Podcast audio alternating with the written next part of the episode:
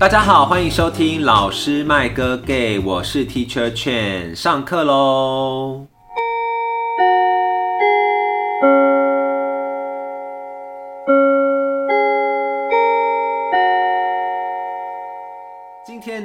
来延续之前我们已经聊过的一个话题，就是写作文的部分。然后我们之前在聊写作文的时候，就有指出说，学生们其实会有一些基本的毛病啊，或者是有一些语句不通顺啊等等的。如果还没有听这一集的同学，请先去听 EP 二第二集的内容。对对，EP 二，原来是 EP 二吗？对，是 EP 二的内容。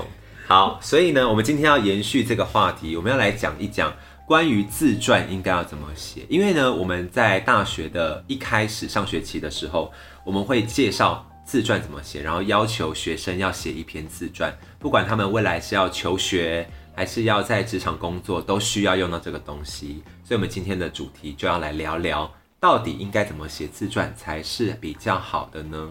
因应今天的主题，我们找来了一位在嘉义英语服务，但是他原本是一个国文老师，让我们掌声欢迎以假音著称的 Teacher Flower。Hi，我是 Teacher Flower。好，今天有装妹，超低。OK，那另外呢，除了两个国文老师今天要跟大家聊自传以外，我们特别。邀请到新的嘉宾，耶，有新来宾了，耶！这一位来宾呢，他目前是在台湾的一家日商公司上班，然后已经当到经理级的位置，非常的厉害。让我们掌声欢迎 Karen。Hello，我是 Karen。没错，Karen 现在呢是在公司里面担任经理级嘛，所以他曾经面试过一些新人的经验，所以有看过不同的履历。没错，就是有看过一些。有趣，然后各形各色的履历这样子。对，所以今天他也蛮适合来跟我们一起聊聊，就是进入职场还有求学时候的自传应该要怎么写。那首先呢，我们要先来讲说，大学生写自传其实会写出一些很打妹的内容。第一个最大家最常犯的禁忌就是流水账跟口语化，其实跟写作文有点像，对不对？对啊，是。其实我很喜欢看流水账的作文，因为这样我可以快速的省略，快速的。啊，太棒了，三几分，跳过跳过，对，直接跳过。但是如果你这个东西拿去面试的话，也是跳过，你就掰了。对，那反而就是老师就想说，哦，一开场就流水账，那后面应该也没有多精彩，就会直接放过。呀，对，就直接跳过你的自传，所以也不会看。对对，所以这个是一个非常大的禁忌。我要举一个例子，就是我之前在学校里面改过一些有趣的大学生自传，一开场他就说，呃，我叫某某某。我来自美丽淳朴的台南，爸爸是公务员，妈妈是老师，家中还有一个哥哥跟姐姐。I don't care 你家有几个人，跟你的关系是对，没有错，就是跟你这个人到底个人特质有什么关系？我们想看到的是你这个人本身，不是你家庭成员。对，就是这种流水账的东西，你觉得呢，Karen？基本上来说，只要这个自传一开头用这种流水账的开头，我们都不会看完。所以你现在面试过这么多的人，大部分的人都会这样写吗？还是对大部分的人，可能在学校在上自传的时候，可能没有。认真听，还是怪到学怪到学生来了，没有啦，没有。而是说学生可能就是在国文课的时候没有好好学，没有就是觉得说这个很重要。但是我真的觉得这个是一个很重要的事情，就是一开始就要立刻进入重点，让面试的人可以看到他要看的东西，这是很重要的事。对，而且呢，刚刚讲到流水账之外，还有一些很口语化或是那种很流行用语，真的不要用。我举个例子，我曾经改过一个学生，他就曾经写过他暑假的时候呢去美国游学的经验，然后他在里面就写到说，哦，全班放学的时候呢会一起去中国餐厅吃饭呐，吃台湾菜啊，真的是分岛 分岛。芬芳的芬分岛 是会昏倒的意思。对，我就在那个评语上面写说，我才要分岛。我看到你的自传，我才要分岛，真的是很可怕。对，或者是用一些很离俗的用法，譬如说，哦，但熟了之后的人呢，就会觉得我有时候蛮鸡掰的，或是蛮绿茶的等等。对，我就想说鸡掰。绿茶，你确定你要写在自传里面吗？就是为了这种很流水账或是很口语的东西出现。那花老师有没有一些经验呢？基本上就是口语的东西很常见啦，比如说爱幼啊等等的喂，还有同音字，比如说超级，用超级就超级，不要跟我们超级什么的。我懂，我懂。对，用超级牌啊这样。对，超级牌 什么的。对啊，有的没的。不要用那种谐音梗，就是其实真的没有聊，很无对，因为主管或是教授可能没有办法接受，或是你们年代就是不一样，所以他可能没有办法 get 到你在讲什么。对，所以还是要注意一下语言上对，这是使用。这算是最基本的吧。然后第二个呢，就是很常会犯的错误，就是会用到一些不确定的词，或者是有一点负面的词。其实这种东西在自传里面最好是不要有，因为自传就是要展现你的优势嘛。然后你一直在自传里面写说，哦，我不能怎么样，我不行怎么样，这样很怪啊。Karen，你看到这个东西，你会不会觉得，哦，这个人好像真的还好？自传的用意是要拿来推销你自己，让别人对你感到印象深刻，然后知道你的优点是什么。可是如果你用负面的词的话，那就等于没有帮你自己加分，那这个东西就等于没有用。所以在职场上面来说，会希望大家尽量的用肯定的，或者是如果你真的要提到自己的缺点的话，你要想办法包装它。换句话说没错，譬如说，我之前有改到一个，我不是一个有自信的人，我做任何事情前都要再三思考。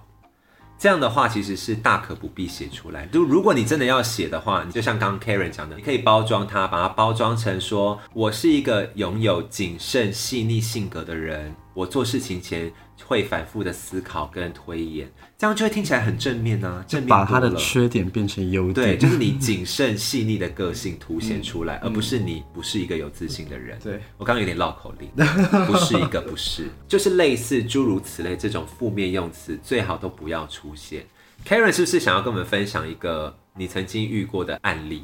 对，就是负面的，除了在讲自己之外，我有遇过，就是他在自传里面明褒暗贬别人，他就是想要推销自己，可是他那个别人是跟他一起要竞争的人吗？呃，是他以前共事过的同事，哦就等于说他以前的经历、学习到什么的时候，他会提到说，呃，以前的同事都一直出包，所以我要去帮他们收拾烂摊，对，收拾烂摊子，所以从中我学习到了很多。可是他的写法会让人家觉得，是不是他都会觉得是周遭团队成员的问题，而不是他的问题对，，而不是他的问题。这犯大忌吧？而且这个感觉有点绿茶哎、对啊，对，会让人家觉得这个人不好合作。那心机有点重。对，对招进来之后可能很难跟他合作的话，这样子就比较难录取他。那会不会就是变成是我们你招你进来，那下一次我们就会变成你攻击的对象？对，没错，就是面试官也是会看这些，就是你在吹捧自己的时候，你不要踩在别人的尸体上。没错对，，这是一个大忌。我觉得在职场伦理上，或者在你要面试学校也好，都是一个大忌，就是不要讲别人坏话，你讲自己就好了。或者展现你和善的那一面，应该都是工作上比较加分。对啊，展现积极的那一面。然后第三个呢，就是关于你在写内容的时候，你的内容最好是每一段都有意义，就是像刚刚讲到的，不要有流水账的东西，就是我不要认识你的哥哥跟姐姐，或是弟弟妹妹怎么样，然后那个东西最好是。每一段都可以让面试官或者是面试的老师觉得我有从这一段里面感受到一些什么。就是每一段都要有重点的意思。没错，我要再举刚刚那个吃台湾菜会分岛的那个、同一篇文章里面，他就接下来写到他去美国游学到那个佛罗里达度假的时候呢，他加了一堆帅哥的 IG，他写在自传里，什确？定这个是自传吗？And 对，这个是自传然吗？后呢？然后呢？我知道你加了很多帅哥的 IG，你要分享给我吗？这确定不是游记是自传吗？对，我觉得他们有点搞错自传的重点是什么。就应该也是跟写文章的也是的方式也是一样，就你必须要有你想要传达的重点，然后我们再透过这个重点去检索你要放进来的内容，而不是我想写什么就就写什么。对，那个是日记。对，对我再来分享一个非常幽默的，请各位同学评评理，看这段写的好不好。他说他的兴趣是上网下单虾皮，心情好的时候下单，心情不好的时候更要下单，手起刀落几下。哦，就是一年内呢会在虾皮上花五万两千元。什么意思？什么意思？然后呢？这个并没有帮自己加到分，所以 Karen，如果你看到这个自传出现在你的档案里面，你会生气吗？真的谢谢再联络，真的是谢谢，真的谢谢再联络哎，是要表达很会花，对他很会花钱吗？对还是什么？你的重点是什么？很会行销吗？也不是行销，对啊，就你只是会花钱而已，所以这种东西最好都不要出现。Karen 是不是可以帮我们补充一下，在自传的内容的时候，你会特别关注哪些东西？比如说像是你要强调的自己的优点跟自己的特质，然后另外的话，我们也会特别关注，就是你可能离职的原因，你在前一份工作离职是因为什么原因而离职，这个部分可能也是我们会看的其中一个点。所以如果他在里面就直接写说，哦，我就是因为想要换换工作试试看，就是勇于挑战，很棒。或者你去其他地其他地方试，但你会期待得到什么答案？就譬如说他怎么写，你会觉得哦，这个是 OK 的。比如说离职的原因，可能是因为他对他的人生有一些规划，或者是他可能因为接触到某些东西，想要去挑战一个不同的领域。像这种方面的话，我们就会比较容易接受。那我有遇过，就是说他可能写说他离职的原因是他不想要再做同样的工工作，嗯一直重复做同样的工作。不过这个会有一点危险，就是基本上每一个工作都你进入是都一样。对，都是重复在做一样的事情，所以这个也是比较危险的这样子。嗯，所以还是要好好的思考一下要怎么回答这一类的问题，就是可能主管或者老师会问，因为像在学校，如果你去面试，老师也会问类似的问题啊，就是你为什么来读我们学校？你为什么什么不是别的学校？对，对啊，同样都有气管系，为什么是我们学校的气管系？就类似这种问题，可能大家都要好好回答。要看你了不了解你想要什么，对或你追求的东西是什么。嗯，要看到你的企图，或是你想改变的东西吧。对，就是你这个自传要让面试你的人对你会有好奇心，会对你有一些疑问的话，这个才是一个好的自传。嗯，然后接下来呢，还有一点我觉得蛮重要的，就是你在写文章的时候，最好有一些例子嘛，对不对？都会举例说，哦，我可能是因为个性很开朗啊，所以我后来有在学校参加什么社团啊，然后在这个社团里面，你就可以讲你的经验，这就是一个不错的例子嘛。所以如果你出现了一个很无效的案例，或者是你分享了一个很没有意义的例子，那就真的是大扣分。譬如说呢，我们现在来举一个比较正面的例子，我们不要再举负面的。其实大学生没有那么不会写自传，还是有很会写自传的同学。像我之前有教过一个法律系的学生，他在自传里面就有写到一个关于他照顾一个重症病房的老爷爷的故事。这个听起来是不是很煽情？目前听下来，可是呢，你得知他整个内容之后，你就会觉得哇，我很想要见见这个学生，或者是我很想要录取这个学生的原因是，他原本学校是念医学院护理科，嗯，然后他已经念完了，而且他已经在病房实习了，就是已经快要转正了，对。可是他就因为这个例子，所以他重考，他是回到学校重新念法律系，因为他说他当时念护理系是因为他的家人希望他念，然后他有一次就接到了一个重症病房的老爷爷，那那个老爷爷好像是某大学的那种什么历史系教授退休，然后他就是已经有点是晚期这样子，然后他就算是在安宁病房照顾他这样。然后那个老爷爷就是平常都会跟他闲聊，就是在畅谈，然后聊一下说哦我以前怎么样啊，就跟他聊天。嗯，那梅梅就是陪陪老人家这样子。就有一天，他又是例行公事到那个病房里面，然后就帮他换药啊，干嘛，然后跟老爷爷聊天这样，然后弄一弄之后，他就要准备离开到下一间。那个老爷爷突然叫住他，然后就跟他说：“哎、妹妹，你等一下。”然后妹妹就回来嘛，然后老爷爷就突然问他说：“哎、妹妹，你现在做这个工作，你开心吗？”这样子，然后妹妹就说：“哦，没有啦，就是他就把他妈妈希望他读的这件事跟爷爷分享，然后老爷爷就说：‘我觉得你在这个年纪的时候，你想做什么，你应该要去做。’嗯，然后这个妹妹就想说好，就是收到老爷爷的鼓励，这样她就离开了。然后当天凌晨，她就接到老爷爷过世的电话。天哪！所以她在当下，她就立刻，她虽然一边痛哭，但是他心里就决定，他要回去追寻他自己最想念的科系，嗯所以他就考上了法律系，嗯哼，对很励志，很励志哎！如果我是法律系的面试教授，我会想要收这个学生，我会接这个，对，对，就是你的那个力基跟你的那个契机是很强，嗯嗯，很很厉害吧？对我喜欢。那这个 Karen 的这个很加分，这个很加分。对那 Karen 有没有遇过那种就是例子里面，你有听过很不错的分享？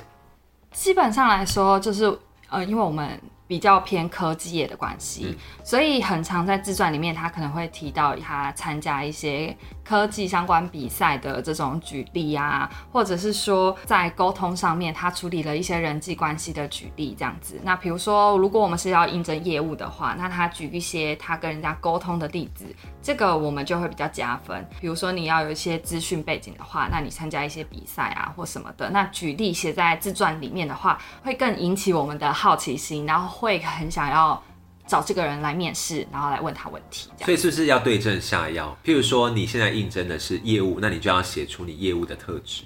对，就是我们真的是建议大家要根据你想要应征的工作，然后去了解说他可能想要什么样特质的人，然后去写你的自传，而不是每一个工作你对对都用同一个模板，然后去套在每个工作上。因为很多人是感觉很多人是那种就是一键发出，就是全部投海投的那一种，然后他的自传就是同一个版本。没错，这个很容易就被看到，因为你要是一个模板的话，那它可能就是这个形容词跟它的特质都是一些很一般的、很空泛的这样子的形容词，没有办法有针对性的话，就会比较可惜一点。对，所以譬如说你在申请学校的时候也是一样，你申请不同科系，你当然也要有不同的讲法跟说法，这样大家才会知道说你是有用心的啊、你最起码让老师或是面试官看到你是用心在对待这个东西。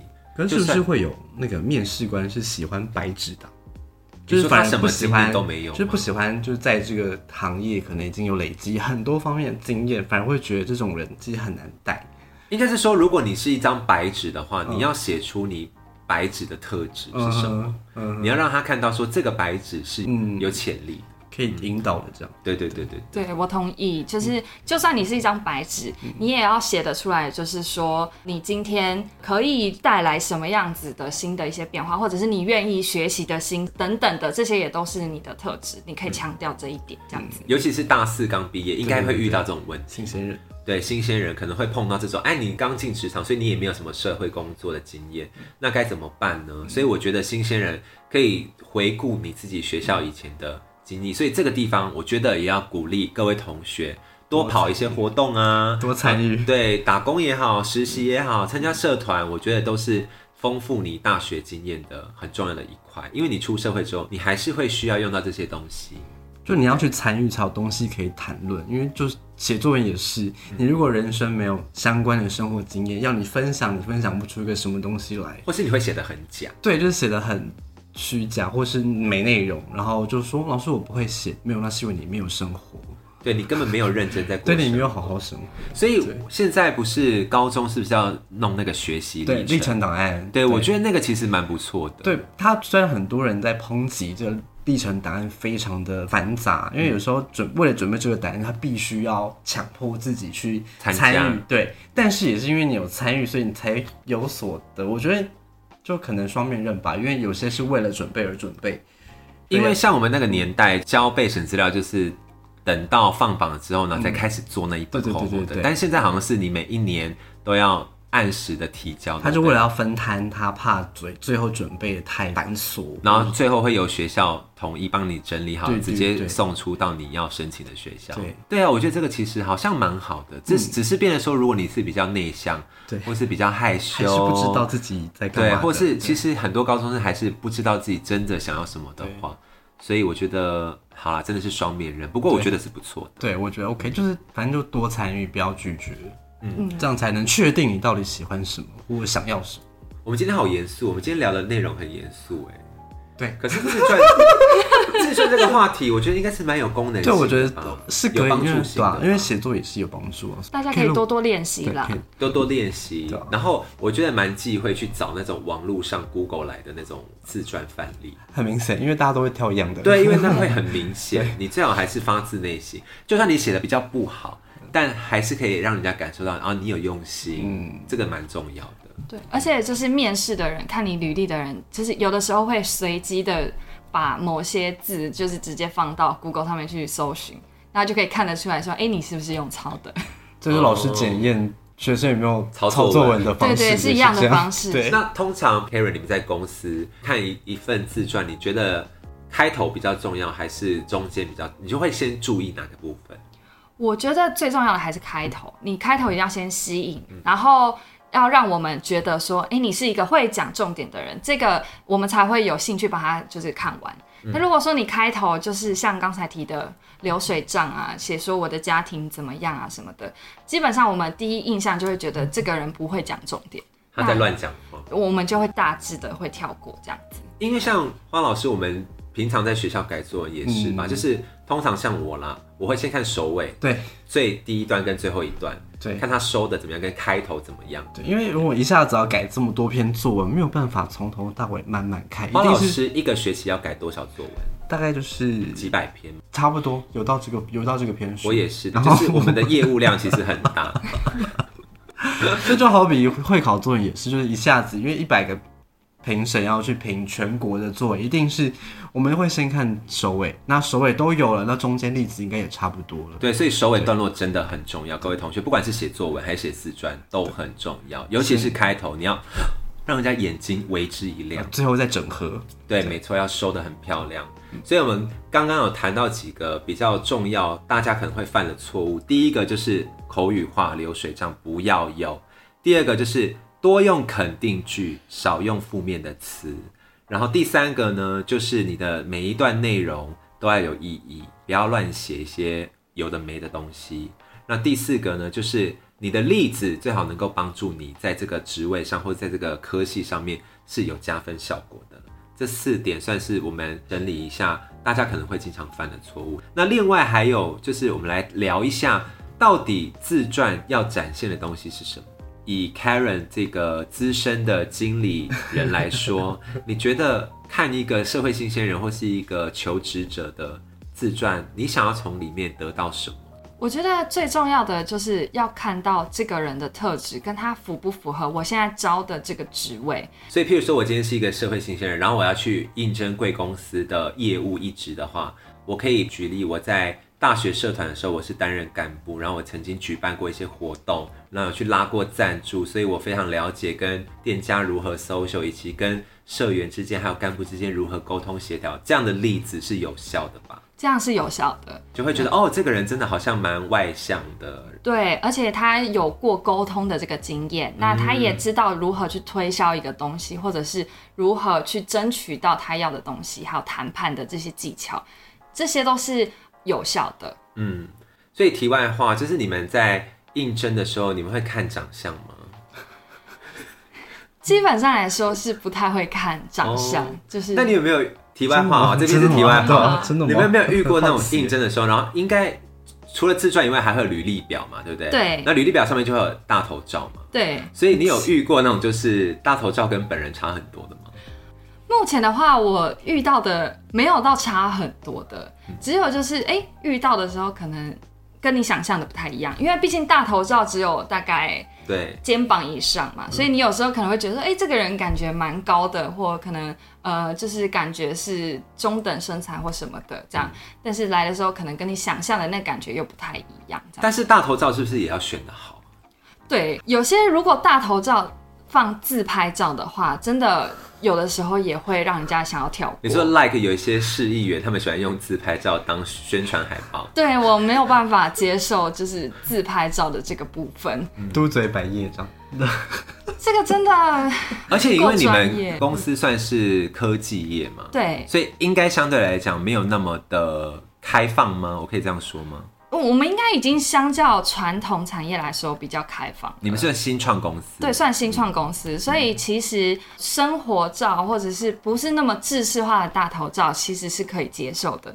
可是因为有些自拍照就是那个角度跟嗯很像是放在你的社群媒体上面的大头照，那这样子的话，就会让人家觉得有一点点他在专业领域跟私人领域之间有点分不清。分不清楚。这样子的话，专业性就不是那么够。那如果过度修图呢？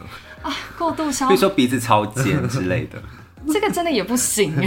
不是，就是看到本人跟他长得完全不一样。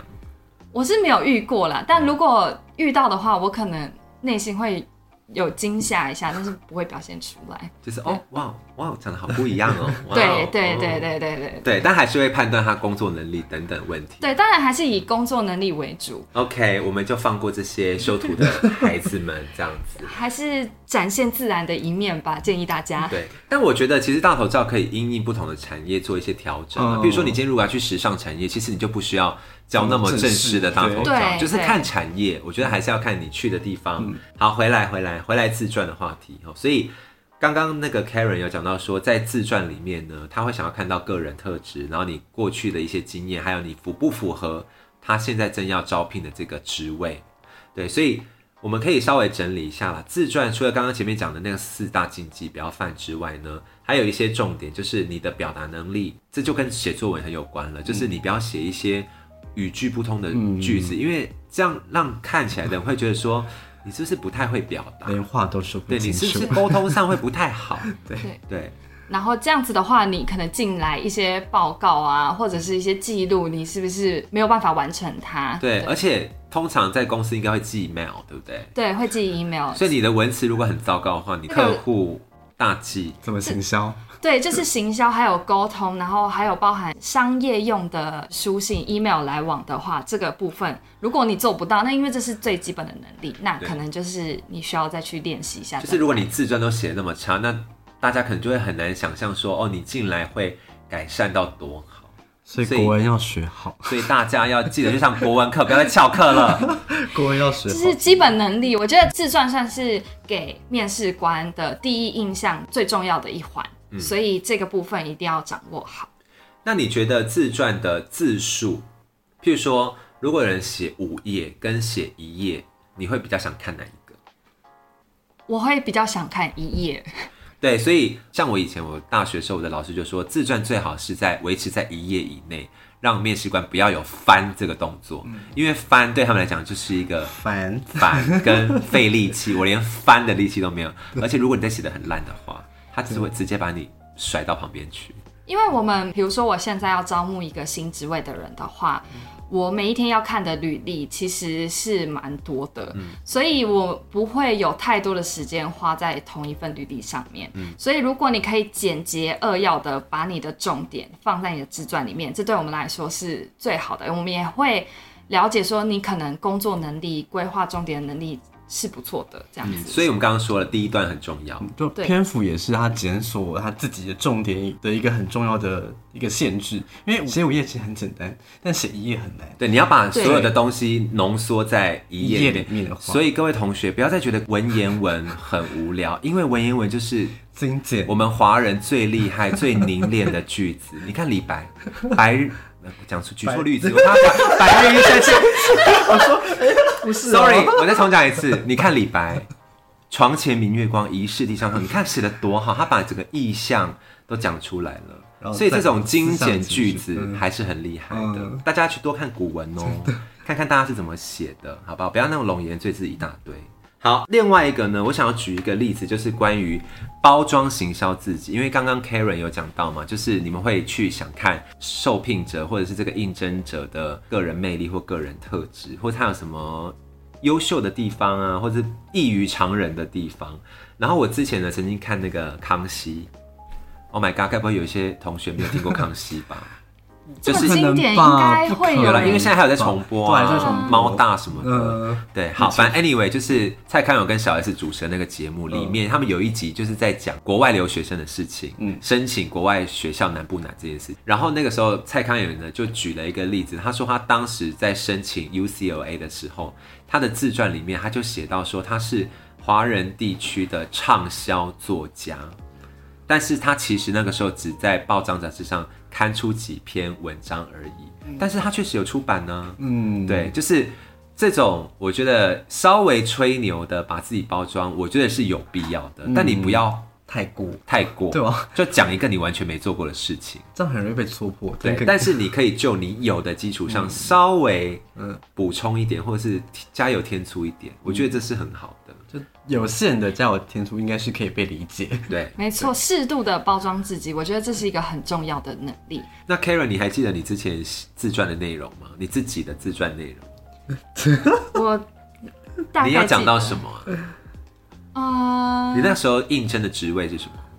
我应征的职位是业务，嗯，我那个时候是有提到说我打工的这个呃经历，然后因为我在打工的时候，我那时候的打工是卖咖啡豆，嗯嗯，我是我们那个公司唯一一个卖出咖啡机的人。我就把它写进去。其实我不知道我是不是唯一一个，可是我就写说我是唯一一个卖出咖啡机的在。你有限的资讯里面，确实就是你一个人卖出对，因为我所知道的工读生里面，就是卖出咖啡机的只有我一个，所以我就把这件事情写进去。嗯对，那这也是我算是会让面试官很很印象深刻的一点。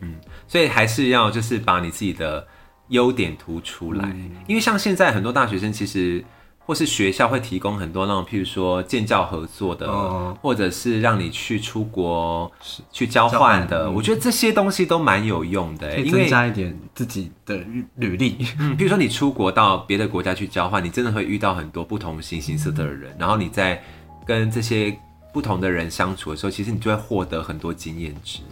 对，还有现在很多大学生啊，都还蛮热衷在实习的活动上面。我觉得这个也是一个蛮好的一个经历，可以写在你的自传里。算是提早进入社会这样子。对，就是提早可以跟这个职场接轨的一个机会。但国文课还是要来上，不然你自传会写很烂。对，国文很重要。就是你有很好的经历，但是你没有好好传达出来，就是很可惜。没有错我觉得 Karen 今天说了一个金句真的，你就算有再多工作经验，再多的社会经验，你写不出来，就是没有用真的是 sorry 就是没有用真的用。真的是谢谢。所以国文课要来上，我知道有一些不用心的老师不会教你们怎么写自传，所以你们可以来听这一集，你就可以稍微抓到一下自传有师啊？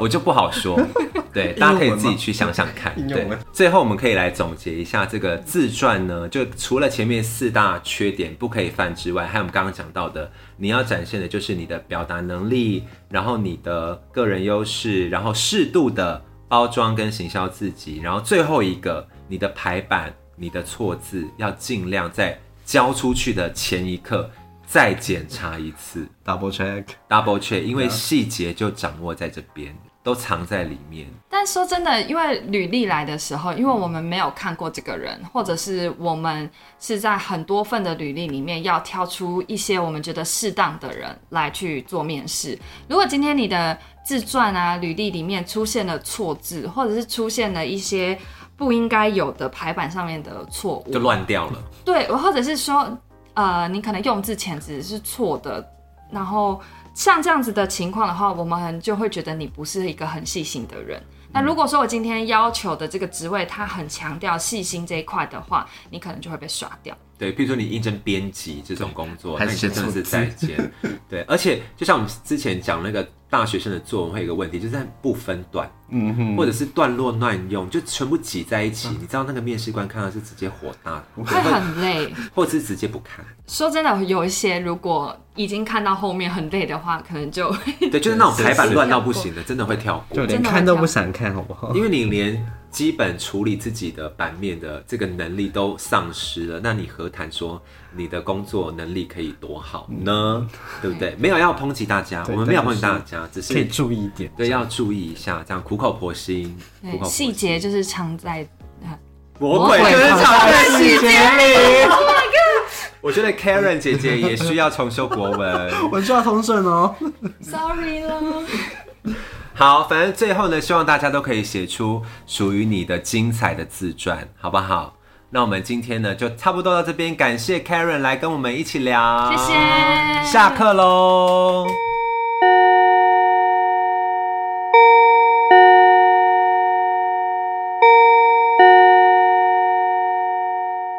让我们掌声欢迎以假音著称的佛。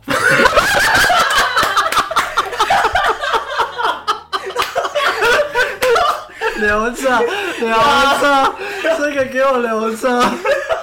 好，嗨，大家好，我是 Teacher Flower，要再讲一次直。接。